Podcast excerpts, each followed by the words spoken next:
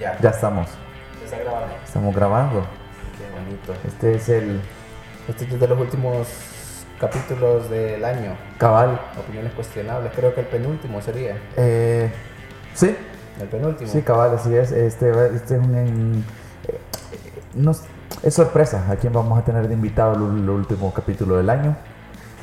Pero eh, ahorita lo que sí les podemos decir es que este es nuestra especie de capítulo navideño, capítulo de fin de año. De- en formato de lista. formato para de listas. es- tren. Ya que hay listas, le- listicles que le llaman, ¿verdad? Que son artículos Sí, sí, sí. de lista. Nos encantan Este las es listas. A mí un- me gustan las listas. Un pot, potsticle, quizás. Póstico. No sé. Ok. La vez pasada no nos fue tan bien con la lista, si se dieron cuenta, los que llegaron hasta el final. ¿Cuál lista? La de los, La de los stand-up. Sí, creo que Sí, porque habíamos todavía- tirado aquí mal. Es que eh, eh, este programa tira barras. Yo quiero que tire segundos. Ya con segundos ya, ya se entiende que se está grabando. ¿verdad? Estaba en el sistema métrico europeo. el- Yo creo que el, el programa que usamos eh, está destinado por- para grabar música. Entonces las barras creo que tiene sentido cuando estás hablando de notas y cosas así. Ah, tiempos. supongo. Ah, sí, sí, tenés razón. Entonces, No por eso. música, Esta información que creo que a nadie le parece interesante. Eh, no. Bueno, entonces la premisa de este, de este capítulo Ajá. era íbamos a hacer un recuento de, de- de- de lo mejor del año, dijimos al principio. Sí. Vaya, que lo hacemos de series, de películas, de música. Y De ah, ¿por qué no hacemos mejor una recomendación cada uno de lo mejor que nos pareció este año? Dijimos. Un, un mano a mano. Ajá. Ajá. Luego nos dimos cuenta de otro problema. ¿Cuál es ese problema? y es que muchas películas, series, música, libros que hemos leído nos salieron este año. Sí, Entonces, está bien difícil eh, consumir solo eso. hemos estado al tanto de las cosas que han pasado, pero no al punto quizás de, de poder hacer ni un top del- de este las mejores películas del año, Sí.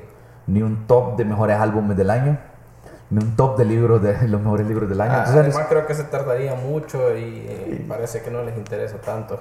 Sí, cabal, y al final pues nosotros quizás tenemos, eh, y, y- resumirlo a uno sería un problema porque también pues si yo escuché un álbum nuevo este año o leí un libro de este que salió este año, entonces realmente es una lista la que estoy haciendo, o solo recomiendo el único libro que leí, ¿verdad? Pues sí. de 2019. Eh, pero vamos a hacer una recopilación de lo que ha pasado en la cultura pop este año. No, no es una recopilación, es demasiado... Un pequeño comentario.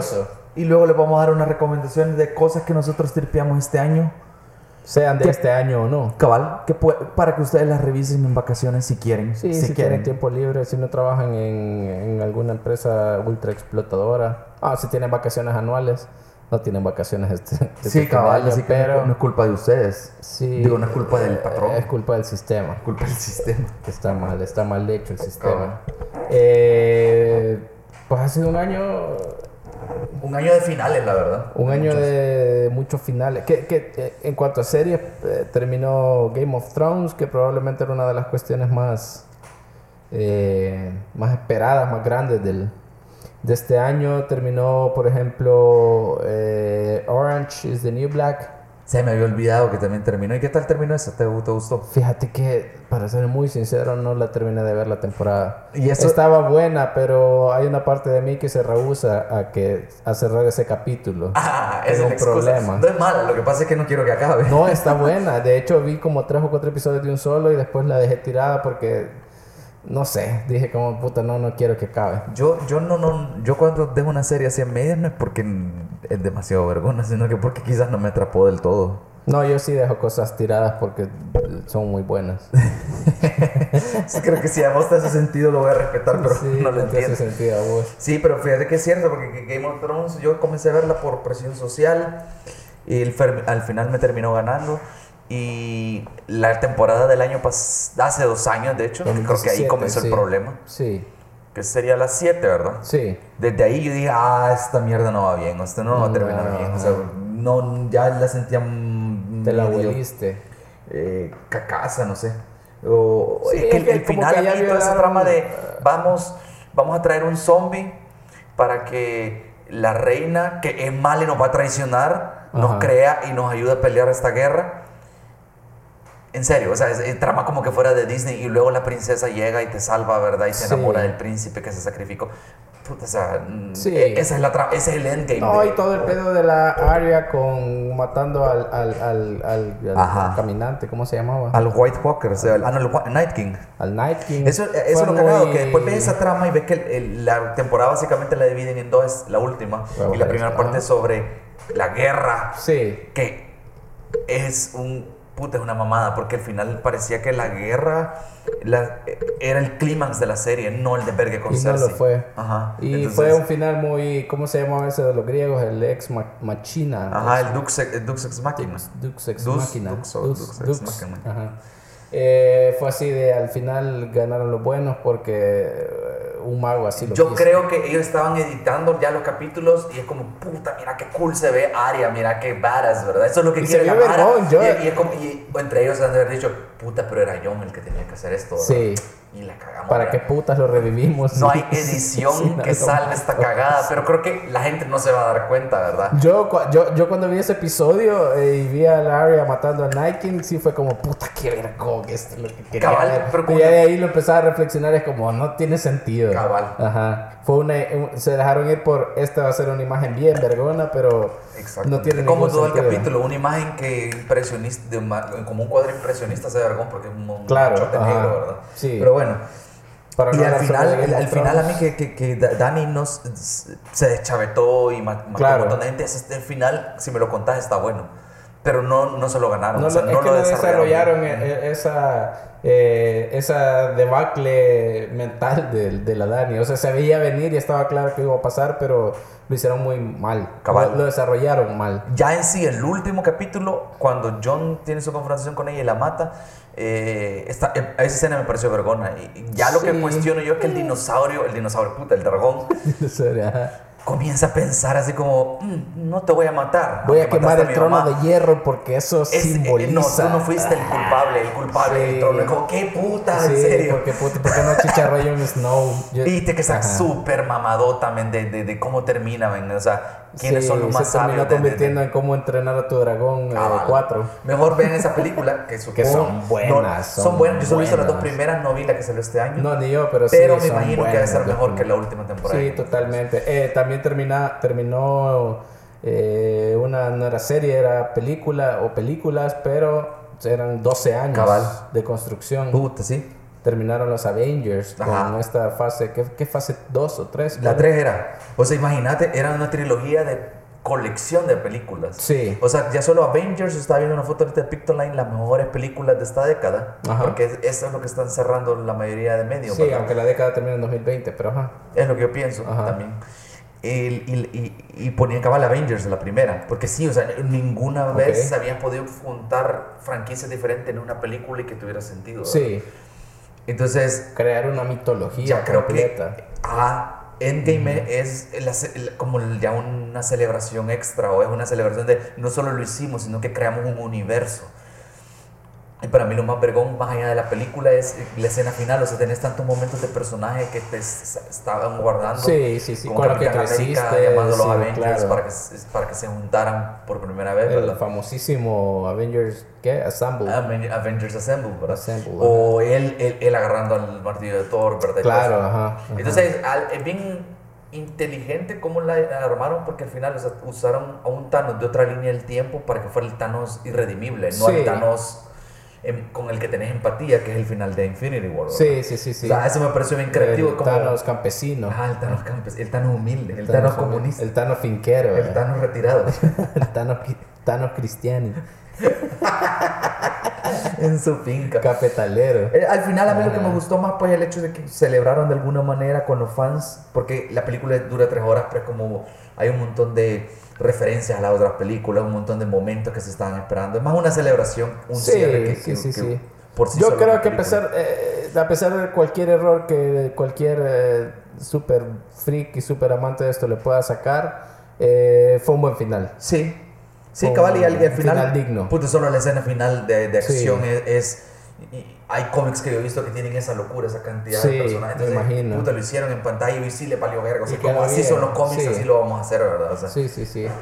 Y ha sido, un- o sea, Es que creo que el 2019, no sé si, eh, supongo que fueron coincidencias, pero sí se cerraron un montón de, mm, de series y de películas y de todo esto, pero también como que hubo un, un repunte interesante de algunas cuestiones. Por ejemplo, DC tuvo por fin... eh, Películas éxitos que- sí, películas buenas, ajá.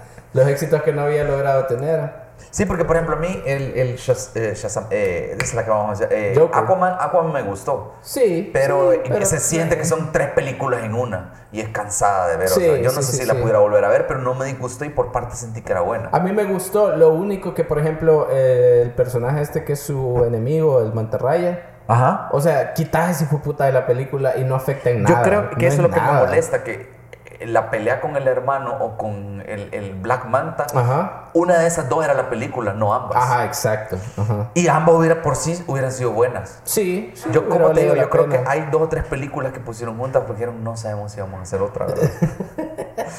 Disparar todos los cartuchos. Pero. Shazam a mí me pareció, puta, eh, eh, con toda sinceridad, inocencia, lo que querrás. O sea, esas son películas que yo digo, esas son las películas que a mí me forjaron como niño, esas Sí, aventuras, claro, ajá, esas ajá. películas genuinas, honestas. Es de superhéroes. El superhéroe es un niño que se convierte en adulto. En adulto, en justo hombre, eso. sí, o sea, a mí está- me está recordó un montón. a- sí, sí, sí. Nunca lo hemos hablado porque fue hace un montón, ¿verdad? La que no Shazam. teníamos ni idea de que teníamos a tener un poco. Cabal.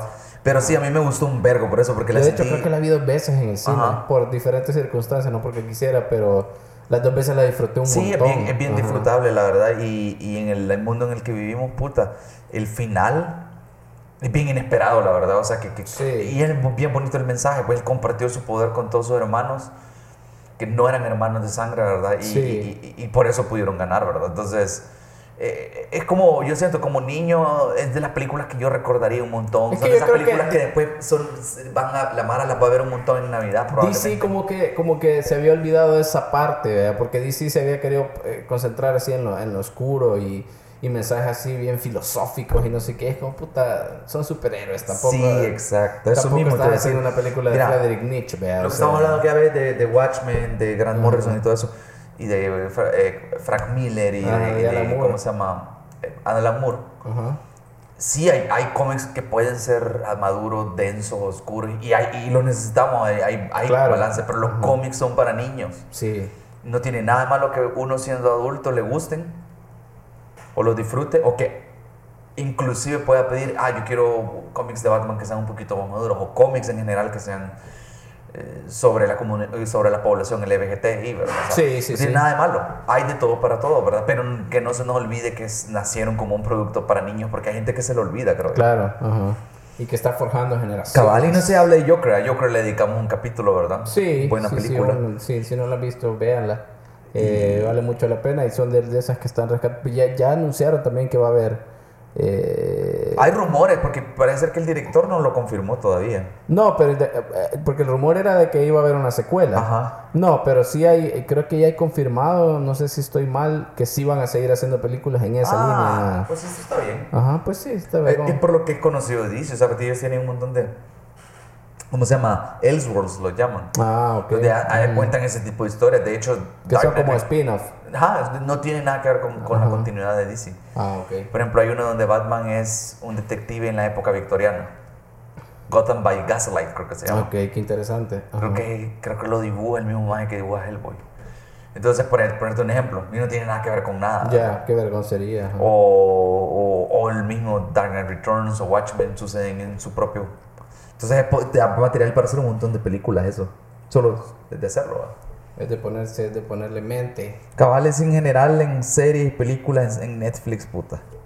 Ha habido un montón de series. Bueno, inició, eso es la otra cosa que quería decir, inició en HBO la serie de Watchmen Ajá. y yo llevo, creo que ahorita va el capítulo 7, yo voy por como por el 5 o 6. Ajá. Está buenísima, está muy buena la serie. Yo creo que sin, sin temor a equivocarme, o sea, esa, esa Chernobyl son series que yo no he visto, pero creo que todo el Sí. mundo, por lo que he escuchado, amigos que me han contado, son series que este año han que están sido buenas, sí, ajá. Y The que- Crown, según vos me decís, según todo mundo me dice, pero a mí es que me da hueva lo- La monarquía. La monarquía, Sí, a mí pero también yo por eso me, me resistí a verla. Para mí todo el tema ese de la monarquía es como todo el tema de lo narco. A mí sí, yo... Perdón, Ah, pero va, entonces entremos, entremos ya un poco las a recomendaciones, porque tú estabas viendo The Crown Y me... Bueno, empecemos con las series entonces, ya que ya, que ya diste la pauta. Porque la, la, la, la pequeña lista que traigo, la única serie que se me vino a la mente que comencé a ver este año y que este año, no sé si es la última temporada, pero Netflix puso una nueva hace poco. Ajá. Yo, yo voy a la mitad de la serie todavía, todavía no he avanzado, pero me gusta un vergo y solo con lo poco que he visto lo recomiendo. Ajá. Se llama Peaky Blinders. Ok, sí. Es de unos mafiosos, de una familia de mafiosos. Irlandesa o algo así. O... Sí, tienen, creo que tienen hace... No, que son gitanos realmente. Gitano, pero, eso, pero,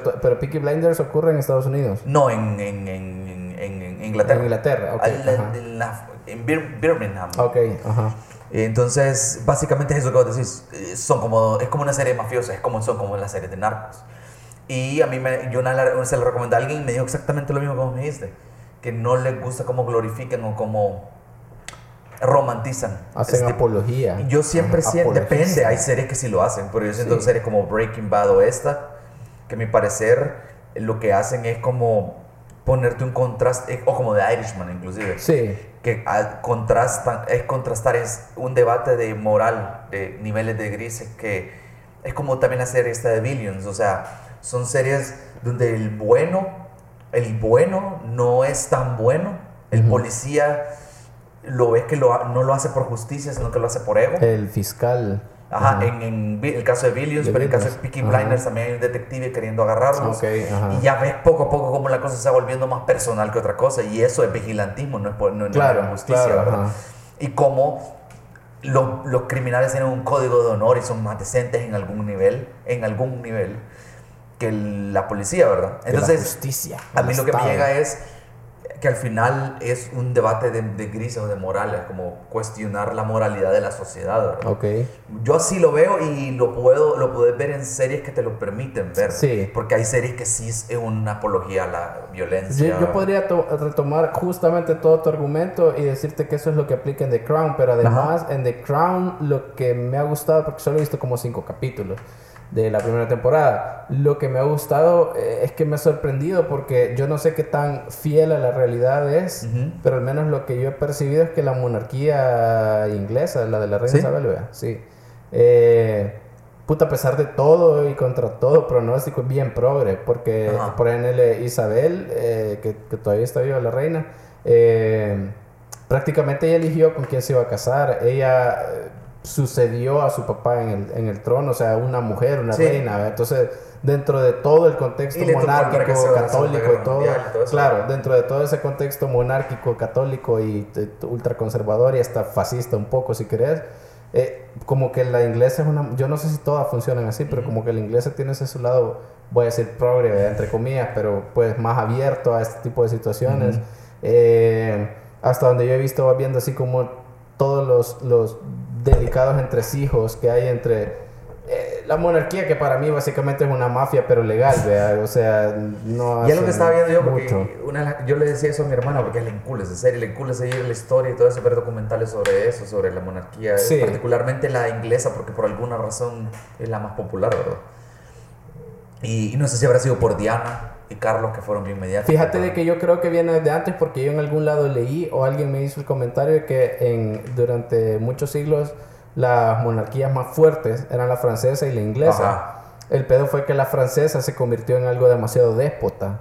¿Y qué pasó? La Revolución Francesa y los guillotinaron en la Sí. calle. En cambio, la lo- los monarcas ingleses como que era La como más abierto, voy a decir. Sí, no digo no, que y la misma bien, sociedad pero... en Francia, después de todo ese vergue, ya no puso en un pedestal a la monarquía. ¿verdad? Claro, ajá. Si y, es que eh, la hay todavía, no estoy seguro. Yo no estoy seguro, yo creo, yo diría que ya no. Por cómo se comportan los franceses, son algo socialistas, ¿verdad? Yo creo que no. No, ajá, yo, yo, yo pienso que no. Y en cambio los ingleses, ahí está la monarquía todavía. Cabal, y tal vez tiene que ver mucho después de la Segunda Guerra Mundial, ellos fueron clave para ganar la Claro, y ahí juega también un papel, de hecho en la serie juega un papel importante Winston Churchill, que para Por eso me da curiosidad la primera temporada, interesante, porque sí. de la Segunda Guerra Mundial y sale Churchill. Pero eso es que justo después de la, de la- The Crown comienza justo después de la segunda, Ah. comienza en el 48, ajá, porque es, ese es el año en el que muere el rey Jorge eh, y asciende al poder Isabel, ¿verdad? que desde entonces hasta ahorita está ahí en Sí, que ese señor yo creo que es la doña Chabelita. Ajá. Un saludo a doña Chabelita. Eh, así. ajá. Un saludo real, Un saludo real. porque este es un podcast real. Cabal. ¿Y tenías otras series por ahí? O... Eh, yo nada más quería recapitular de las que ya hemos hablado, Big Mouth, Atypical, eh, que ya hay, hay episodios. Sí, quizás en también este por eso no nos vamos a detener mucho. No, hablado ajá, series, ahí, ¿no? ahí están, creo que la deberían de ver, de Bojack Horseman, que también empezó, fue el inicio del final este año. Sí, ¿no? yo creo que o de Bojack vamos a hablar más detall- Cuando detalladamente termine. cuando termine. ajá. En enero y una Y serie de Rick and Morty, pues la verdad es que a, a mí me cuesta a veces ver series visto por métodos alternativos, pero hoy también. estaba viendo Netflix, me- eh, en el app del teléfono me cayó finalmente una notificación vergona de, de Netflix y, y decía, vamos a poner como 784 cosas nuevas en Navidad para que Rick and Morty. algo que ver. Y fui a, y fui a, oye, puta, a ofrecer. Y cabrón, lo primero que me puso fue Rick and Morty 22 de diciembre, Qué la temporada hermoso. 4. Ah, pues sí, voy a Qué esperar a rápido, verlo. a mí me sorprende qué rápido, ¿verdad? Pero quizás ya compraron los derechos ahí Claro, para puede ser, ajá. Ah, pues voy a esperar. Yo por eso no le he visto. Es lo que iba a decirle a, a- a los que nos han pedido, vamos a, a discutir de Rick and Morty y de la cuarta temporada el otro año. En enero, ajá, cuando regresemos. Eh, una serie que vos ya también viste, El Método Kominsky, la comencé a ver también este Ah, año sí, hace poco. buena esa. Ah, porque- Eh, una serie eh, dominguera, digamos. Una Sí, serie así, sí, tranquila, eh, relajada, no hay nada tan este, profundo, no hay así como eh, grande filosofía. Puta, no es Breaking Bad, vaya, eso quiero No, decir. la, la mayor filo- Pero filosofía que- vale la pena. La filosofía, lo que- lo- la meditación ahí es qué cabrón es ponerse viejo. Es la vejez, sí, Ajá, claro. qué cabrón, o sea, y, y y destruye es- un montón de Y mitos, lo- creo yo. Y, lo pones desde el punto de vista de gente privilegiada. O sea, ya Claro. mira, tiene, y yo creo que eso es lo que están diciendo. Ellos tienen buenas vidas, tienen dinero. Y ellos están comiendo mierda por estar viejos, ¿verdad? O sea, Pero fíjate que a mí, a mí de- lo que me ha gustado O sea, es que- mierda en el aspecto de que es existencial, que te acercas a la muerte, que Claro. contando, que no importa cuánto dinero tengas, tenés que llegar al. Pero a mí me gusta porque aborda temas que, o sea, que son tabú, porque la idea de que cuando tengas 70 años vas a estar jodido ya es una idea muy común. Sí, sí. Y ellos como que destruyen un poco toda esta onda. Cabal. Por ejemplo, eh, el personaje de, ¿cómo se llama el, el señor? El, Michael Douglas. de Michael Douglas. Eh, Kominsky. Kominsky, ajá. Es que te iba a decir el hijo de Kirk Douglas porque me acuerdo más del papá Sí. que él. Ajá, de Michael Douglas, por ejemplo, él tiene una vida sexual, digamos, activa Ajá. para la edad que tiene. Y obviamente lo hacen como chiste, como bromita y no sé qué. Pero realmente son cosas bien interesantes porque hay mucha gente que cree que ya la vida sexual se acaba a los 60, ¿vea? Y dice, O como, porque no. pensás, tus abuelitos no los querés imaginar haciendo Claro, eso. no te los así, querés no es imaginar posible que cojan todavía, ¿verdad? Ajá. Pero, o sea, está bien interesante, como Sí. que te da esta perspectiva Y- interesante de la vejez. Aunque yo diría que es la versión masculina de lo que hacen Grace y Frankie. Sí, también Porque lo puedes ver así. El Ajá. detalle con esa serie es que es... eh, creo que hay un poquito más de filosofía, un poquito más de meditación. En Kominsky, ajá. sí.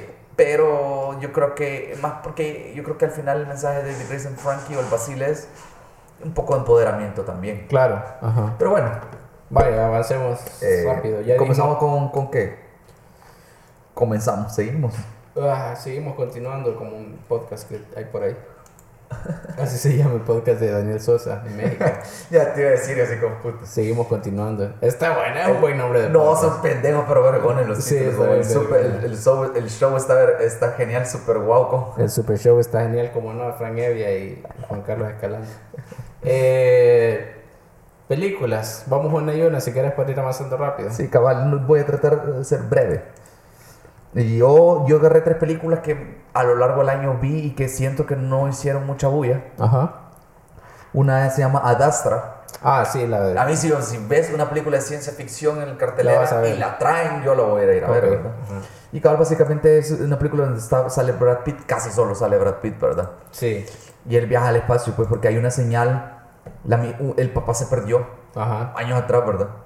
En Neptuno o algo así, en los alrededores de Neptuno y nunca supieron qué pasó con él, ¿verdad? Ajá. Entonces hay una señal de la nave, entonces dice, tenés que ir a Marte a comunicarte con él y, y ver qué puta está pasando, a ver si él a vos te va a contestar, ¿verdad? Sí. Entonces al final termina llegando hasta Neptuno para descubrir qué está pasando, ¿verdad? Y es una película eh, bien cinematográfica, bien de visuales. Muy bella. Ajá, y al final el viaje es un viaje donde literalmente él tiene un montón de, como dicen los gringos, un montón de equipaje emocional. Ok. Y vos lo ves cada vez, el viaje es tan extenso y, y duro que él no, no tiene más que se va rompiendo poco a poco y tiene que ir enfrentando todo ese, ese daddy issues que tienen, ahí, cosas irresolutas que tiene con el papá, ¿verdad? Ok. Entonces literal y, literal y proverbialmente vos ves a él luchando con ese equipaje, ¿verdad? Entonces eh, está bien interesante y una película que creo que al final también la disfrutas más en el cine por, por el sonido el- todos los elementos audiovisuales que tiene en una sala de cine lo disfrutas más también. Sí, claro. Una ajá. película que aquí no sonó mucho, no sé si cuánto tiempo habrá estado. Pero sí estuvo, yo recuerdo Sí. haberla visto, ajá. Eh, ¿Tenés otra por ahí? Sí, tengo Knives Out, que todavía la pueden agarrar en el cine, creo yo. Ok. Bueno, no sé si la otra semana todavía va a estar, Ajá. pero es bien vergón, un misterio. Ajá. Un misterio por resolver. Entonces están todos encerrados en una casa y hay uno es el asesino. ¿Quién es el asesino, verdad? Ok. Entonces es Ryan Johnson el que dirigió The Last Jedi. Sí, él es el que dirige. Cabal tomó toda su experiencia emocional de redes sociales a través de... A- a- a- esa es mi interpretación. Toda la mierda que le dieron por haber eh, hecho lo que hizo con The Last Jedi, ¿verdad? Básicamente matar a Luke, ¿verdad? Y se vengó a través de esta Y- película. Y hay un comentario social ahí sobre cómo manejamos sobre la verdad, sobre querer encontrar la verdad o imponer una verdad que tú querés, ¿verdad? Sí. Sobre quiénes somos en redes sociales. Ok, interesante. Y todo eso sin us- usando esto de quién, el eh, quién, mató, quién, quién mató a quién, ¿verdad? Y realmente es un misterio. Un misterio que curiosamente al principio, en el primer acto de la película, te dicen qué pasó. Ok. Y toda la película sigue siendo un misterio al final. O sea, bien, es una película bien fresca, Se, bien se diferente. que está que- bien armada también. Sí, súper súper bien armada, bien disfrutable. Ok. Y es bien entretenida. Ese tipo de películas que, aunque haya un asesinato, hay alguien muerto, ¿verdad? Eh, el humor es ligero, Ok. es divertida. Y solo por la actuación de eh, Chris Evans siendo malo, ¿verdad? Porque él es como el villano, uno de los villanos de la película. O tenés que resolver si es o no un villano, ¿verdad? Cuando vas a verla. Pero que su personaje es así como Es que es, hecho es, mierda. es que es, todos son de pisto, ¿verdad? Ah, Entonces él es como la oveja negra de la familia. Ya, ya, ya, ok. Que cae mal, ¿verdad? Que es los papeles que le hacía es antes un, de Capitán un- América. un sospechoso. El obvio, ¿verdad? Obvio, Ajá. ajá, ajá. Y, ¿Y qué otra? Yo porque películas realmente he visto pocas. Va, Este, ajá, cabal, y, y, y, y- y también puto, Daniel Craig hace un papel bien vergón cuando hace Ah, un- aparece cua- Daniel Craig, él es el detective. Ok. Cuando él hace el acento americano le sale tan cagado de la risa. Ah, ¿en serio? Sí, es Y bien lo vergón. intenta. Ah, qué bueno. No, no, no, ajá, pero es bien sureño, bien pesado. Ya, ajá. Eh, ajá. La película es bien divertida, fresca y lo vergón es que es completamente una adaptación nueva. O sea, Ya. no adaptación, es nueva. Él escribió y todo, no está Ah, un original. Ajá, ajá. Eso quise decir. Ajá. Y por último, una que sí estuvo hace poco, que es dirigida, producida, escrita y actuada por Edward Norton, que se llama Motherless Brooklyn, Ajá. que es como un crimen, eh, una película de más bien de, de policía, de ladrones, ¿cómo se llama? El cine negro, Ajá. este, ¿verdad? De detectives Cine y todo, no, ¿verdad? No ir. Ajá, entonces él está resolviendo ciertas mierdas de segregación social y de discriminación de que un alcalde, no, donde un inversionista o un desarrollador gringo come- organizó toda Nueva York en, a- en los 30s o 40s, Ajá. la organizó a su beneficio y lo organizó con racismo en mente porque era racista. Ya, ok. Un montón de cosas bien, bien cabronas que no te das cuenta que pasaron y obviamente sirven como comentario a lo que está pasando ahora, ¿verdad? Sí. Porque Alec Baldwin es ese personaje. El Eh, él es el que imita a Trump, ya. Muchas veces. Ajá, ¿verdad? ajá. Entonces, lo chivo de la película, el giro es que el detective era Bruce Willis, lo matan al inicio, sale en el tráiler, así que no me, no, no me pueden decir que es un spoiler. Ajá, ajá. Y el, el protegido de él es Edward Norton, que tiene el síndrome de Tourette. Edward, Ed- Ed- Edward Norton es de esos actores que pasan desapercibidos y son muy buenos. Tiene man. un montón de buenas Son películas. como, son como una, una especie así como de banca, de, o sea, así como la analogía del Como de- fútbol, vea. Ajá. Son como la, la banca del equipo titular, pero son muy buenos. Sí. Eh, está como aquel gordito, chalito, ¿cómo se llama? Philip Seymour, Seymour Hoffman. Ajá. Que también nunca fue como Pasó titular, pasó tiempo, un poco desapercibido, puta, pero actorazo. eh. Cabal. Edward Norton entra justo en esa categoría.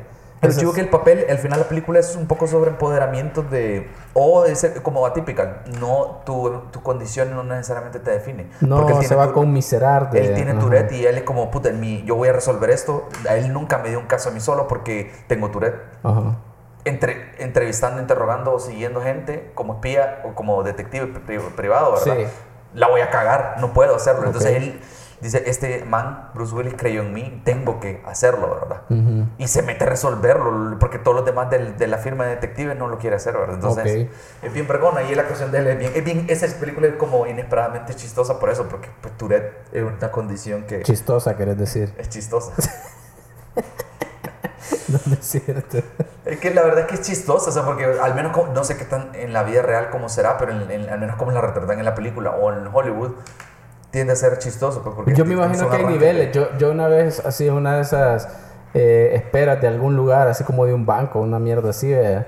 Eh, el tipo que estaba a la par mía, eh, yo lo diagnostiqué con Tourette porque tenía un montón de, de cuestiones así y realmente al principio sí es como un poco eh, no, es inquietante, sino que como que te llama mucho la atención. Al principio me costaba ponerle atención a lo que me decía por, por estar viendo como todos sus gestos y Sí. todas estas cosas. Eh, yo creo que Pero como- realmente, o sea, son fue... como reacciones Ajá, involuntarias, ajá. de repente subir la voz. Y, y- y al principio estaba como, puta, ¿qué, qué, qué, con este tipo? Luego dije, ah, puta, debe ser Tourette. Obviamente no le pregunté, vea. Ajá. Pero lo que sí me pasó es que, porque puta, fue una larga espera.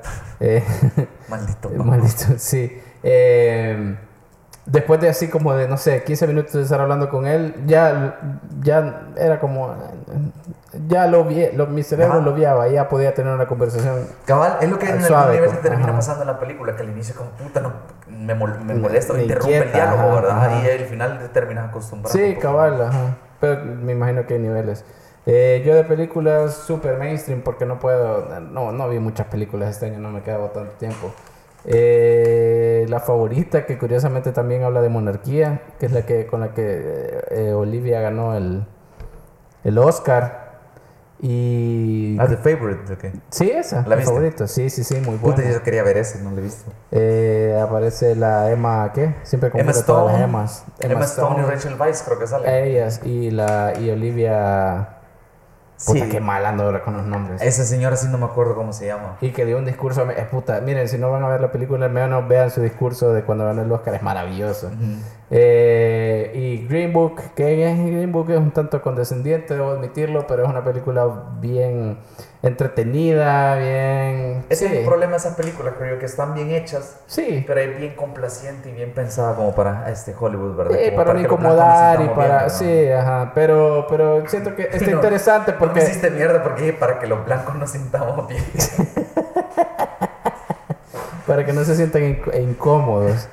Eh, el- en particular me gusta mucho el personaje de Marshala Ali, Ajá. El pianista este que obviamente no me acuerdo cómo se llama, este que es como un negro culto, entonces como que no pertenece a ningún lado, ni a los negros, ni bueno. Y el vulgar no educado es Eh, Aragorn. eh, sí, claro, pero es Aragorn. Ajá, pero, pero, este, pero es blanco, entonces obviamente encaja en cualquier lado. Mira lo que estamos haciendo, le dimos vuelta a lo, del cliché. Al cliché. Sí, no, está buena. Eh, igual es muy condescendiente, muy complaciente, pero creo que vale la pena. Es de deberían esa grabar. película que te hace sentir bien cuando la ves, creo yo. Sí, sí, sí. Muy eh, Disney, pero sí está buena. está bien interesante.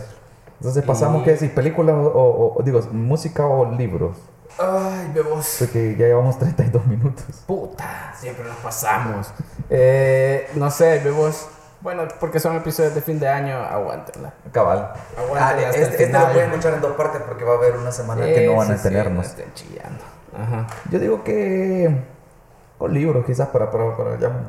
¿Para qué? Para que ya no les tanto Sí, para darte chance de hablar a vos porque vos traes más libros que yo creo. Sí, vos traes más música que yo. Eh, primera recomendación. Bueno, tengo que decir, este año y el anterior he leído, eh, he andado con una onda patriótica metida en el, en el pecho nacionalista. Por un momento creo que decir en el culo. No, no, no, no, no, en el culo no. Eh, en el eh, en el esfínter iba a decir. No. Eh, he andado con una onda así como de puta, necesito leer literatura salvadoreña, necesito saber qué se ha hecho y qué no se ha hecho y todo esto. Eh, así que la mayoría de mis recomendaciones son libros salvadoreños. Pero voy a empezar con una uruguaya o paraguaya, no sé. María Fernanda Ampuero, que publicó un libro de cuentos que por cierto aquí lo tengo, creo yo. Eh, se llama, aquí está. Yo quiero ver, ya- yo- mi ilusión era que de repente alguien Creo que está dijera- grabando esa mierda todavía. La- Mi ilusión era que de repente alguien nos dijera, hey, ya vi el libro que tienen ahí atrás, ¿verdad? No, comentarios", nadie. pero nadie le importa, creo yo. Sí, no, ajá. No somos Pepe Irene. Sí, Eh, sí, se llama Pelea de Gallos, es un- la recopilación de cuentos. Eh, puta, no. Incesto, eh, relaciones familiares to- totalmente destruidas, eh, feminicidios, abuso sexual y eh, hay una historia bíblica que obviamente María Fernanda Ampuero la reinventa a su forma. Ajá. Eh, sin, sin contarlo, Sin contar. Sin contar mucho de, de mucha historia, yo creo que con los temas que has hablado suena interesante. Eh, está, es- eh, yo he leído entrevistas de María Fernanda Ampuero y le he visto también algunas entrevistas que ha dado para canales. Eh, y básicamente, y se siente en, en el libro, su espíritu era romper con la idea que existe de, de la familia como un lugar seguro, porque realmente para muchas, especialmente para ¿Qué, las qué mujeres, ocupaste? El mito. ajá, o la, o la, ajá, La el mito, o la, o la la- convención ajá. de la... Y que eso es lo que no me llega, fíjate, de, de, de, de- de esa, esa incongruencia de la sociedad, ¿verdad? Claro, De- ajá. aquí te meten la unidad básica de la, de la sociedad, de la familia. Claro, la familia es la base de la sociedad y todo eso. Es como, a huevo, qué bonito sentimiento, pero es bien romántico. Sí, no, o sea, hay que, hay que reevaluarlo. No, constan- no. Hay familias que funcionan bien, hay familias que no funcionan bien. En el caso de ella, eh, la- la- las si familias le que escriben- retrata son familias que, puta, eh, por ejemplo, para una mujer, ah, muchas veces ni su familia es un lugar seguro. eh. Entonces, son, creo yo, las cosas que ella intenta romper. Pero eh, no vayan a creer que esta onda se vuelve panfletaria, así feminista y no sé qué, sino que son cuentos muy bien hechos, de una buena manufactura.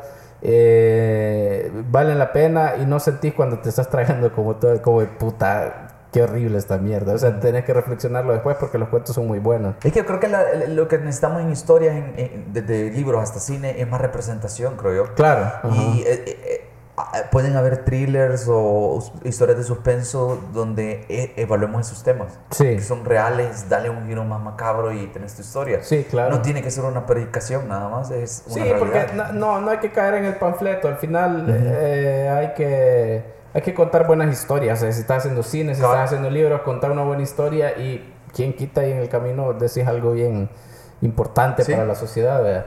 Eh, sigo yo, te vas Dale, a dale. Yo, yo solo al final voy a hacer un par de recomendaciones, un par de libros que leí este, este año. O sea, de los libros que leí hay un par que siento que vale la pena recomendar. Ok. Solo es como un comentario final quizás. Vaya, eh, ya de ahí no voy a hacer mucho. Tres libros más, los tres son salvadoreños.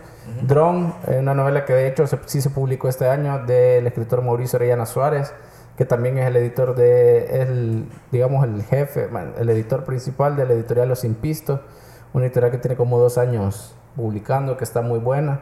Eh, Drone es una novela en la que Mauricio... eh, Drone no- como el drone. Sí, como el dron, como el, el- la mierda no tripulada. ¿no? Sustituye mierda- palabras que no recuerdo con la palabra mierda. ajá. Eh, es- ese es como, ese sería mi, mi manifestación del síndrome Tourette. Este, perdón. Eh, pues Mauricio Ariana Suárez como que expía muchos de sus temores respecto a la tecnología, y a- pero no tanto la tecnología, no te imagines como Black Mirror, sino Ajá. es una cuestión más como de...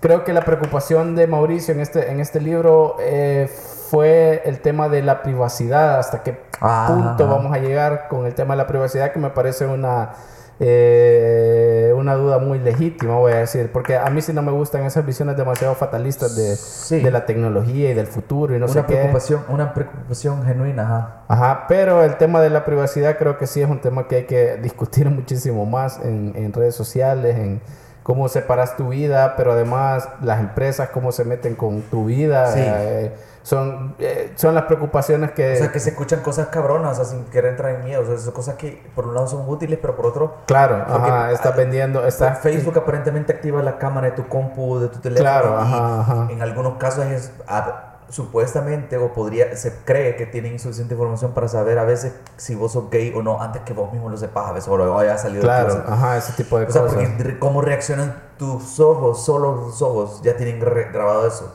Cómo reaccionan a las fotos que estás viendo para Sí. ver qué te gusta y qué no te gusta. O sea, por un lado es útil, pero por otro lado como si ya te estás metiendo en mi con esos temas, sí. Eh, igual, a mí me gusta porque Mauricio tampoco se vuelve eh, fatalista de esta y es una cuestión. historia. Sí, claro, es una novela, es una novela.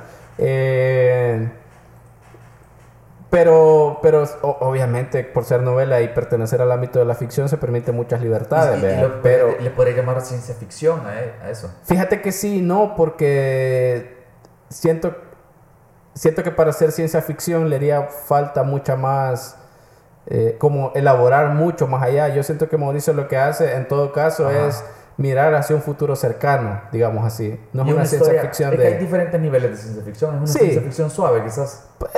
Digamos que sí. A mí lo que me gusta de Mauricio es que, porque he leído varias de sus novelas, es que él tiene un interés bien, inter- o una percepción eh, bien interesante del lenguaje.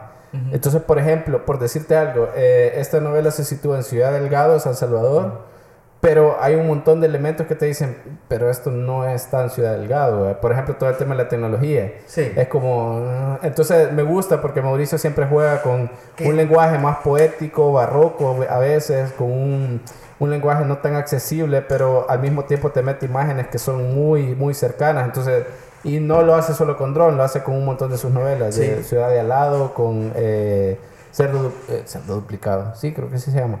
Eh, así que está, está bien interesante. Esa es una novela que se publicó este año y vayan a comprar los libros de los simpistas. Voy a hacer este comercial que no están pagando, pero eh, la mayoría de cuestión de la, bueno, todo lo que he leído de ellos hasta ahorita vale mucho la pena. Autores salvadoreños y hasta este año que empezaron a publicar de afuera. Ya de ahí Ah, este libro que me, gust- que me, me, me, me gustó montón que se publicara. eh, se llama Memorias del Año de la Cayetana, pero este, este título es, un título, es el título original de esa novela. Mucha gente, tal vez si nos están leyendo y conocen más o menos esto, esta novela es Abesudario. Esa, ese, ese es el título que todo el mundo conoce. Ave así se llama. AB junto y aparte Sudario Ujú. de la escritora Jacinta Escudos. Eh, este, lo que pasó fue que Jacinta ganó un premio importante centroamericano con esta novela. Se la publicó Alfaguara, que es una editorial gigantesca de España.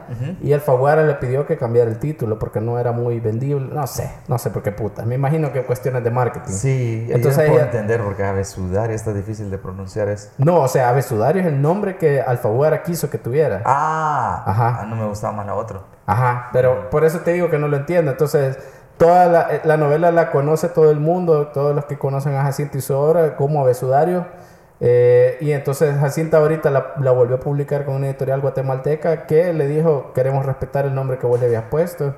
Entonces Ajá. la publicaron bajo el título Memorias del Año de la Cayetana, Memorias del año de la que. que me parece súper vergón. Es una súper novela. eh, he leído varias cosas de Jacinta también y me parece que para mí es la mejor novela que le he leído. Sí. Eh, igual hay un manejo del lenguaje bien, bien interesante. Jacinta eh, como que se presta mucho al tema lúdico con esta novela, juega mucho con los personajes, con el lenguaje, con el tema de los diarios, de la introspección, no sé qué, pero al mismo tiempo es una novela bien rápida, bien mucha acción y no sé qué. Eh, Está bien, bien interesante. Eh, sí, yo diría de, de verdad de mis novelas favoritas, de las que he leído de, de literatura salvadoreña y quizás en general, de mis novelas favoritas en general, sin ponerle nacionalidad, súper buena, súper, Ajá. súper buena. Oye, y es nueva relativamente, ¿no? No, es del 2002, 2003 por Ah. ahí, pero este año se publicó por primera vez decías, con ah, el título nombre, original. debía- el nombre que debió ser. El nombre que debió ser, el nombre original. Y el último, este sí, esta novela no la van a encontrar en ningún lugar porque ya saben cómo es El Salvador. tenía que tirar algo snob al final. Sí, no, claro, por supuesto. Eh, yo soy la memoria de Don Hugo Lindo. Eh, La voy a recomendar, es recomendadísimo, pero no la van a encontrar. no la van a encontrar, pero si la encuentran algún día en los usados o no sé qué, o la tienen por ahí tirada y no se han dado cuenta, esa mierda es una joya. es ciencia ficción en su estado más puro, en una novela que se publicó en el ochenta y tantos en El Salvador. Es, es una delicia. ¿no? Es complicada, no es una novela fácil de leer, de esas que lees de un solo tirón, porque Don Hugo, puta, mete un lenguaje ah, complicadillo, es Ajá. un lenguaje demasiado culto, pero, eh, pero es una novela que te recompensa ese esfuerzo que vos ah, haces. Bueno, es un trabajo ambicioso al final. es un trabajo ambicioso, es, Muchas es novelas- la construcción. como Dune o Las Dunas, eh, no sé si... Claro, ajá, También ajá. es bien complicada, pero bien vergón, o sea, Esos son como siete tomos, creo yo, ocho, algo así. Sí, algo así, son sí, varias, ajá. son varias. La primera, que es la, la, la que tenés que leer, ¿verdad? Claro, ajá. Son como 800 páginas o algo así, ¿verdad? Esta Y creo que es tiene denso. como 300, 350 páginas, algo así, pero sí es, eh, eh, es Denso. mete como palabras rebuscadas y no sé qué, Sí. pero si le tenés paciencia, si le vas agarrando así poco a poco, eh, es bien recompensante porque básicamente Hugo Lindo crea eh, un mundo totalmente distinto, totalmente de la nada, ¿verdad? que suena como cliché porque todas las novelas crean mundos, pero este sí es como Es ciencia ficción, Es que o sea, una- es un cuando- planeta, Cuando literalmente. realmente así. creas, ajá, Ajá. un- ya sea un planeta, un- Sí, un- una sociedad en este caso, más que un una planeta. o algo así, Sí. es- tienes que pensar en un montón de cosas. en ¿verdad? un montón de reglas intrínsecas y todas estas cosas. Entonces, eh, vale un montón la pena y de verdad, si lo encuentran en algún lado por casualidad, agárrenlo porque es una joyita. Yo soy la memoria. Eso es la memoria. Ajá. Yo soy la memoria de don Hugo Lindo. Eh, dije que solo iba a recomendar cuatro, pero aquí va la última. Esta sí, eh, Roger Lindo, que no tiene nada que ver con Hugo Lindo porque yo le pregunté. Eh, tiene esta novela que se llama. Se me acaba de olvidar porque no la noté. Yo creí que la tenías ahí y la habías descartado. No, está El perro en la niebla y la otra. No me acuerdo, ya la voy a buscar. Vale, entonces eso yo le puedo comentar. Yo Dale. hay un par de libros que eh, me sirvieron. Una, un año difícil en algún nivel emocional y, y profesionalmente. Entonces, uno se llama Recession Proof Graduate o eh, gra- recién graduado a prueba de recesión. Ok. Este Charlie O- O- Owen lo escribió justo cuando salió de la universidad.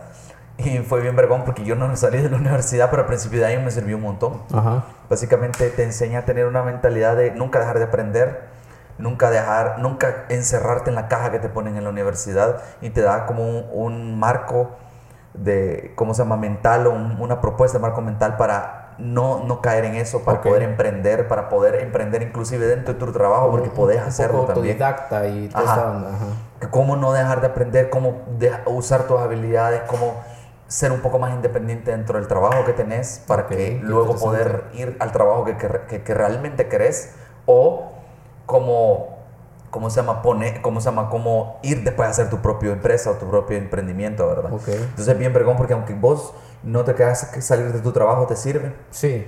si solo como una historia o con moraleja también te sirve. Ok. Y otro, el otro que leí que va muy relacionado también se llama Choose Yourself de James Altucher, ¿verdad? Ujú. Que eh, habla de temas muy similares. Es- eh, básicamente la historia de este cabrón es que él ha creado empresas que han valido millones, las ha vendido y ha perdido todo el dinero. O ha tenido una empresa y la ha quebrado. O sea, el más ha sido millonario varias veces y ha perdido los millones. Ok, pero Entonces, qué básicamente, te dice cómo él, él, él hizo una, hi- hizo, ¿cómo se llama? Una reflexión y una como, esto es como yo logro salir de, de esta depresión. O sea que es como un, un, un fuck up night en libro. Cabal, básicamente. y cómo te, ense- te enseña que definitivamente tus errores no te definen. Ok. Y cómo podemos y debes eh, ocupar los errores por lo que son, ¿verdad? O sea, los errores básicamente eso, no te definen. Y Ajá. te da, eh, ¿cómo se llama? Eh, te da consejos de cómo él logró sa- salir, cómo logró, ejer- básicamente él te da su práctica diaria. De como yo trabajo en mi mente de esta forma, trabajo en mi espíritu de esta forma, trabajo en mi... ¿Cuál era la otra? Mente, espíritu, cuerpo, como la, la mente es la inteligencia, pero el espíritu, Ya, como, como ya, el ánimo. ¿verdad? Y lo físico. Toda su Entonces tenés que, que eh, trabajar, y a mí lo que me enseñó ese, ese libro, quizás no, no lo aplico al pie de la letra, pero es que todo en la vida es un proceso, y vos simplemente vas haciendo las cosas un paso a la vez, un día a la vez. Si tenés el proceso adecuado, vas a tener los resultados adecuados, pero no lo vas a obtener en un mes, en un día. Tenés que Ok. hacerlo a lo largo de varios días, varias semanas, varios meses. Entonces, también son dos lecturas bien diferentes a lo que tú estás hablando, ¿verdad? Son gringos para empezar. Sí. Son no, un poco no es ficción, no es literatura. Como ajá. especie de empresarios, emprendedores, Ok. dando, con- contando su historia de, y en su historia dándote un poco de consejo ahora también. Pero ay, para que sea un poco variada la, la lista, ¿verdad? Yo para no quedar de pendejo tuve que googlear la- el libro. Eh, ojalá que Roger no vea esto, hasta esta parte. Eh, Roger Lindo se llama La Isla de los Monos. Eh, es una, a mí me gustó un montón porque eh, para empezar no tenemos como una tradición literaria muy fuerte, así que hay un montón de nuestras etapas de este, que ha vivido este país que solo las conocemos a través de la historia, de la historia entendida como una ciencia, como esta cuestión profesional, vea.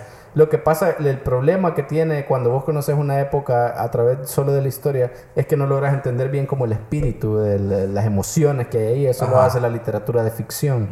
Entonces, eh, Hugo, eh, Roger Lindo, perdón, eh, recoge en la isla de los monos eh, esa etapa 60, 60, 70, etapa preguerra en El Salvador, con unos personajes que son eh, salvadoreños de la capital de clase media. Entonces, eh, hay, en ese libro hay estampas muy bellas de cómo era El Salvador en esa época, cuál Sí, era el aire que se eso. respiraba, cuál era... eh, ya se escuchaban rumores de, puta, ya supiste que hay un grupo guerrillero que es aquí, no sé qué, Bueno. pero era, eran susurros, todavía no era eh, los gritos que fueron después en los 80. Entonces, eh, es una novela maravillosa para como comprender una Sí. etapa bien particular de nuestra, de nuestra sociedad. Es una historia muy interesante además de un bicho que está como en bachillerato, en tercer Cabal, ciclo. mira que esas son las novelas que deberían ponernos a leer en el colegio. Claro, sí, sí, sí, totalmente. Y este año tuve la fortuna de entrevistar a Roger Lindo, platiqué con él, nos hicimos cheros y nos fuimos a recorrer al centro de San Salvador, algunos de los lugares que él menciona en su, en Ah, su novela. Eh, eso no lo publiqué en Voxbox. Puta, lo, la lo Carla publiqué, está ahorita. sí, eh, lo bueno es que Carla no escucha el podcast. Eh, lo publiqué, lo publiqué en la, en la otra revista que tengo que se llama Grafomaníacos, así que vayan a buscarlo también. Puede ser un autopromo, me Puta, vale verga. hacer redonda la, la, la, la, sí, promoción, te- ¿verdad? sí, pues sí, sí, ya, ya empezamos, terminemos. Cabal. Si rompiste la camisa, rompe el pantalón también. Sí, vayan grafomaniáticos.wordpress.com porque no tenemos pisto. Tiene menos pistos que Voxbox. Sí, tiene menos pisto que Voxbox, que ya, ya solo eso es un reto, ya tener Cabal. menos pisto que Es Voxbox. un logro. Es un logro, así que eh, yo creo que, bueno, yo con este termino, así que si quieres pasemos a la categoría en la que vos vas a hablar más. Nice. Vamos. Vamos parejo. Vamos a, hacer, vamos a hacerlo breve, decimos siempre, ¿verdad? No, pero ameritan, ameritan esto. Tres. Me, puta, hablando de música, cabal. mm, quizás. Vamos uno y uno con los Sí, discos. no sé si. eh, la- creo que le- quizás eh, a mucha gente le pudo interesar que, que vamos a recomendar de música y lo dejamos hasta el final, quizás como castigo. Sí, para que eh, no, no, es, no es castigo, es recompensa. Me di cuenta de, de- de- de- Yo creo que no tenía álbumes de este año, encontré tres que me, me gustaron un montón. Ajá. Primero, eh, vamos a un, un, art- un artista, músico, no sé, eh, como un rapero hasta cierto punto, pero un rapero que tiene un montón de sensibilidades bien como de rock Ok. cuando produce música.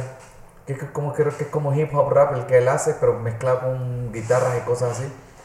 Y se hace llamar Grandson, así como Ah, el que me Nieto. contaste, sí, sí, sí, sí. y es bien vergón porque tiene un elemento bien, bien como una actitud bien punk, bien como Rage Against the Machine, pero es un rapero al final del día, es hip hop, ¿verdad? Es un poquito de trap quizás.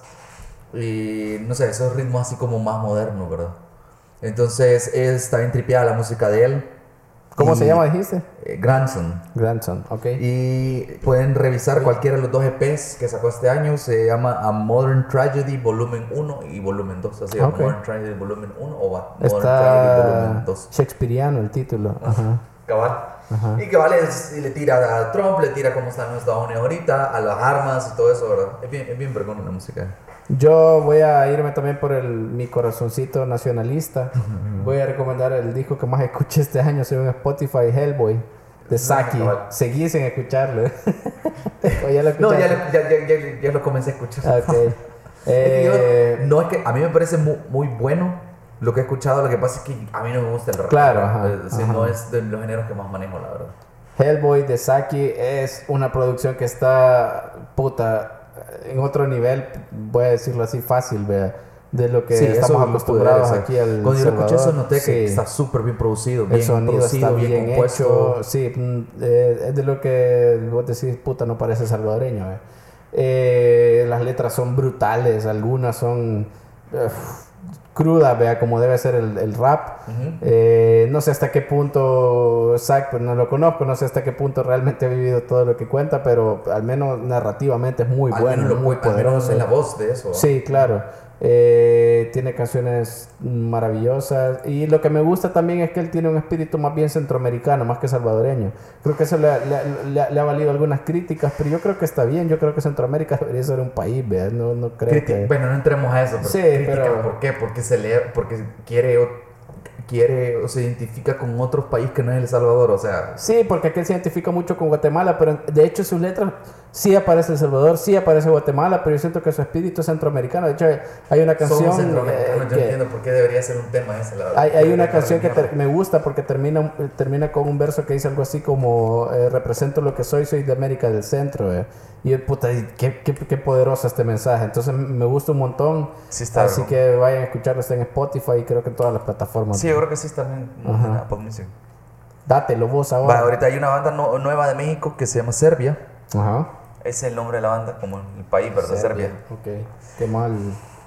Tienen buena música. Hay un EP, creo que sí. eh, no me acuerdo cómo se llama el EP que sacaron hace un par de años. Pero es- hoy sacaron un álbum este año por primera vez que se llama Secretos del Sol. Mm, Una banda título. indie, un poquito de alternativo y un poquito de punk. Pero la van a escuchar y no van a sentir así que es punk. Así. punk. Es más alternativo que le tira más como. No es tan pesadona, no es tan... No, es como, pesa- es como pesar, es como le tira más como a los Foo Fighters. Por, Ah, por- ok, por eso ok, digo, ya, sí tiene un poquito de, de- punk Ya, aquí, ¿verdad? ajá. Pero es más alternativa, realmente. Ya, alternativa, ese sonido indie. ¿Y que es, es, es en español? Sí, mexicanos son. No, por eso, pero cantan en Sí, español. cantan en español. Ah, ok, ok. Y ah, no, no esperaban eso. ah. Sí, sí, sí, esa no la veía venir. Y de Monterrey creo que son. Ok, son Entonces, regios. bandas de México que, pu- puta, México exporta interna y externamente, eh, de, o sea, dentro de, de su ciudad, entre sus ciudades, entre sus, sus ciudades.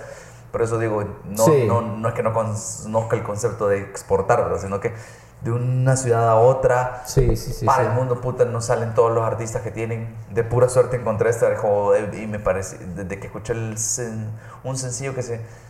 Globo Espacial, creo que se llama esa canción, y Te- te quedé como que vergón ok. esta banda, ¿verdad? Y cabal son bichitos así bien, como 20 y algo años, ¿verdad? Ajá, ajá.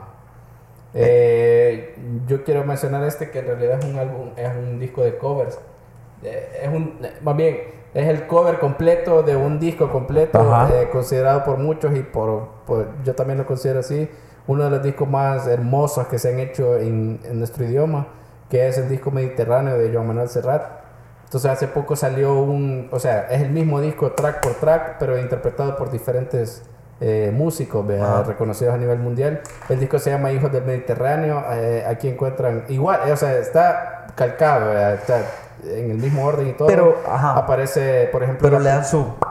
la primera canción que es Mediterráneo, el- la canción que le da título al, al álbum, eh, la, la canta Jorge Drexler, ahí por ahí aparece Andrés Calamaro, Eva Amaral, Iván Ah, Ferreiro, como De una Pedro, colaboración, ajá. eh, Santi Balmes, que es el vocalista de Love of Lesbian, y eh, eh, o sea, el disco original es maravilloso, Mediterráneo, este como que lo refresca y no rompe la esencia, así que creo que es un tributo bien hecho a un disco que yo creo que todos tendríamos que escuchar por lo menos una vez en la vida, pero escuchar así como voy a escuchar Sí. este disco ahorita, no hacer nosotros a veces más. nos clavamos con eso, que a veces no, es, no oís un disco. sino Sí, que a mí me pasa. realmente. Ajá. Pero sí, este, Hijos del Mediterráneo y Mediterráneo, creo que es doble recomendación. Si no lo han escuchado nunca, escuchan, no dense el tiempo de, de, de escucharlo. Tal vez Uy. nunca lo vuelvan a escuchar en la vida y está bien, pero, pero yo creo que es como una materia obligada. Si te gusta la música eh, y si hablas español como nosotros, creo que es un disco obligado. Y es bien cagado, fíjate, porque ahorita estoy acordándome viendo los discos que agregué o que escuché este año. Este año, puto, tan- siento que uno siente que ha sido tan largo cuando está terminando, porque Wizard también sacó un álbum, Ajá. se llama Teal Album, que es por el color, es, no sé cuál, cuál es en español el color este, ¿verdad? Pero es un álbum que sacaron de covers, donde está África, Ajá, ok. y, y es un álbum bien vergón de, de covers, la verdad. O sea, se- se- se- es el contraste hecho. a lo que tú estás hablando, porque no es tan significativo, simbólico, pero como eh, es más comercial, más de fiesta, más disfrutable, ¿verdad? Y entonces, Wizard, yo me parece que la selección de, de pistas que agarraron para ese álbum es bien, eh, bien curada al estilo de ellos, porque le dan su giro a las canciones. Sí. Pero es como perfecto para, para el estilo Que ellos tienen. punto. Entonces, un buen álbum se me había olvidado hacer de que estás mencionando este, me acordé. Ok. ¿Y esa va a ser tu recomendación? Eh, sí, pues puede ser porque otra banda que, que quería recomendar también era, se llaman Swimmers, pero sin las vocales. Se Ok. escribe, si la quieren buscar. Mira, esa banda yo, la, yo le di la oportunidad al principio porque el batero es el hijo de Billy Joe Armstrong, el vocalista de Green Day, ¿verdad? Y bueno, Day, ajá. porque lo está promocionando, digo, el papá obviamente, ¿verdad? Y lo escuché comenzaron tocando un punk pop bien fresa. Y ya está bien, ahí lo estuve en el radar. Después se pu- pusieron un poquito más experimental. Y este álbum que sacaron este año se llama Berkeley's on Fire. Ok. Y puta, siento que se fueron por otro lado ya. Y me parece bien gusta el sonido? Sí, el Ok. so- es, bien como. Un poquito así como. Tiene algo de punk, pero algo de new wave también. Y es mucho más experimental el álbum. Y, y en pocos años, siento en 5 o 6 años que tienen quizás de, de tocar, porque ellos también adolescentes comenzaron a tocar, pues tienen. El, tú, si tú, el papá de tu amigo Sí. es- estaba en Green Day, ¿verdad? Entonces Una de las bandas vas a comenzar pronto sí. a hacer música, ¿verdad? Claro. Entonces han madurado un vergo en el poco tie- los pocos años que tienen tocando bueno, y la qué que chido. tienen. Es bien vergón, bien. De la vaina como el The Voids es una banda alterna que tiene Julian Casablanca. Ujú. Ah, sí, creo que ese, ese tipo de música es más o menos así como medio electrónica, pero rock al mismo tiempo. Que fácil te la puedes imaginar en una pasarela de modas esa música. De hecho, ajá, Y no lo de hecho ofensa, es ¿no? un espíritu que sí, sí he tenido de Strokes casi desde el inicio. Cabal. poco, ajá. Cabal, entonces me parece que bien Bacteria. vergón en el aspecto de que son bien jóvenes y aunque tienen como 5 años de tocar o algo así, Ahí están. o sea, de- de- le dieron un giro a su carrera porque cuando eran punk pop a mí, eh, bueno, está bien, to- bien tocado, bien producido, pero no están haciendo nada que no se haya hecho, ¿verdad? Y este, este álbum al menos, al menos vale la pena escucharlo. Una escuchada. Yo ya para eh, ya mi última recomendación, porque ya hicimos tres horas y media, este, latinoamericana, se llama el disco, de Alexander Anwanter. No sé cómo se, no sé cómo se pronuncia porque es A-N-W-A-N-D-T-E-R. An- Anwanter. Si no lo ubica, tal vez ubican la banda en la que pertenecía, digo tal vez porque tampoco era muy, eh, son- no sonó mucho aquí en el país, se llama Teleradio Donoso, una, una banda chilena eh, que sonó un poquito, sonó un poquito aquí en el país, yo conozco alguna gente que la conoce, pero eh, el vocalista de esta banda, que es ese Alexander, sacó, ya lleva varios discos en solista y este en particular, que es el último, no sé en qué año salió, eh, es una... Eh, es una declaración de amor bien interesante a todas las cosas que a él le importa, porque yo creo que este bicho es, eh, se maneja como en esa onda queer, bisexual, no sé, anda en un rollo así. Queer, Y tiene como, eh, eh, tiene como su, eh, digamos que, por así es, no lo digo en mal sentido, pero tiene como su agenda. Y la trae a colación en este disco, pero lo hace de una forma bien, bien, bien, bien chiva.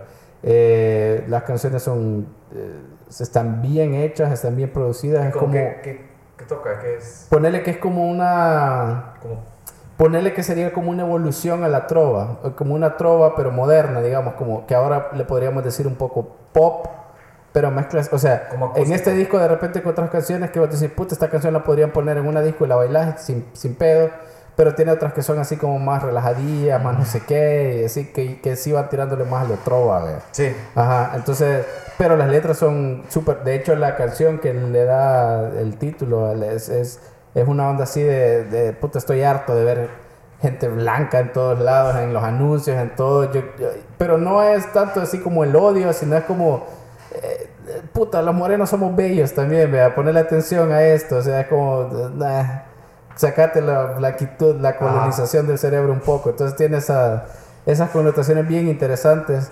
Eh, el disco no habla solo de eso, te habla de un montón de temas, está hablando solo de esa canción, así que yo, yo creo que vale la pena si no le han dado chance, igual búsquenlo, eh, supongo que vamos a hacer una nota, así que vamos a poner todas las... Ahí, me- ahí se lo La ahí, ahí me lo pero como editor de música. Ajá, ajá. Pero de- ¿es de acá, dijiste él? No, él es chileno, Ah. era el interesante. vocalista de Teleradio Donoso, si a alguien le suena, pues él es el vocalista. Que, que tripeado. Que tripeado. Entonces, no nos queda más que, si no lo hacemos en el próximo capítulo, que sería el último, eh, lo hacemos en este. Eh, gracias por escucharnos este año, este capítulo. Feliz Sí. 2019. Ah, no, feliz Felices 2020. quiero decir. fiestas y yo creo que no, no, ya yo creo que a esta altura ya tendrían que haber comenzado la Guadalupe Reyes Sí. y pásenla bien, ya Si nos, están, escucha- año. si nos están escuchando eh, turbo ebrios, eh, no vomiten, porfa. No, vomiten. No, y, el, y, el, y, y- lo que no hicieron todo el año no lo van a hacer en estos meses. Sí, ya que les valga ver el gimnasio y salir a correr y comer sano. Sí, ya, pero tampoco ya, caigan en esa trampa de "Eh, el otro año comienzo, en enero comienzo a hacer todo esto como también. Si com- terminaste el año así de mal, quizá no va a cambiar mucho. Sí, no, no, ya. Entonces, si vas a cambiar- Es lo que vos decías del libro, proceso, empezar Cabal, un si vas a día, cambiar, cambia. empieza un día, ajá. Al suave, empezar, no andes mamando donde que, primero de enero, ya me imagino Twitter, primero de un enero. día, un día comete, comete una tortilla menos de las que te hartás y ahí le vas Y bajando. mantenerlo, no y mantenerlo, y ahí le vas bajando. Un día caminas cinco minutos, ahí no- donde puedas. Ya no te sea. tantos sixes en el fin Sí, de semana, sí, tómate sí, un six menos. O tomate una soda menos, que también, puta, hasta más peligroso es. Cabal. Y estamos dando consejos también. eh, Terminamos otro podcast hablando de lo Paulo Coelho. Cabal. Y este, recordad que Y no vamos a revelar si, a tu si uno favor. de nosotros es el, el, el, el, el, el community manager interino, no, no, no, no lo vamos a revelar. Es, no, no vamos a revelar quién es quién. No lo vamos a revelar. Eh, y eso, feliz Bueno. fiesta, feliz 2020. Felices fiestas. Síganos escuchando y compartan esta mierda para que podamos comer. Para que podamos crecer, ajá. Para que podamos comprar cosas, Cabal. vaciles, discos, libros, Chao. de todo. Chao, besos y abrazos. Sí, eso. Consensuado siempre. Consensuado, por supuesto.